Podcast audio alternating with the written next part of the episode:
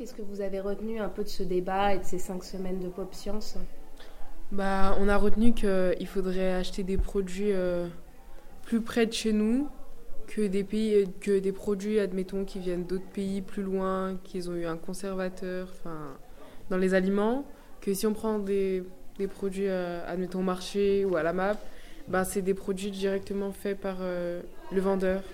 Du coup, bah, c'est plus rassurant parce qu'on sait qu'il ne vient pas de loin, le produit, qu'il n'a pas voyagé, qui vient de le sortir et tout ça. moi, j'ai retenu aussi qu'il faudrait regarder plus souvent le Nutri-Score et qu'il faudrait installer des applications pour euh, regarder ce qu'il y a dans les aliments qu'on achète parce qu'on n'est pas toujours sûr de ce qu'il y a, c'est pas toujours noté. Et du coup, ça vous a intéressé? Euh, Oui, oui, ça nous a intéressé. Ça nous a appris des choses sur les aliments, comme quoi qu'il fallait plus regarder euh, ce qu'on achetait, le de prendre pour notre santé, voilà. Et vous allez vous en servir dans votre vie là après? Oui, enfin pas tout le temps, mais en général, euh, oui. Enfin, je pense pour le Nutri-Score, pour que ça nous aide avec l'application euh, Open Fact, Open Food Fact, bah, je pense que ça pourrait plus nous aider à acheter des produits plus sains. Et voilà.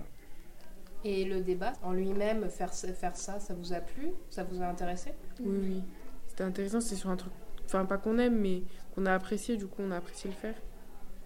D'accord. Et du coup, oui, en général, vous avez apprécié du coup ces cinq semaines euh? Oui, c'était sympa. mais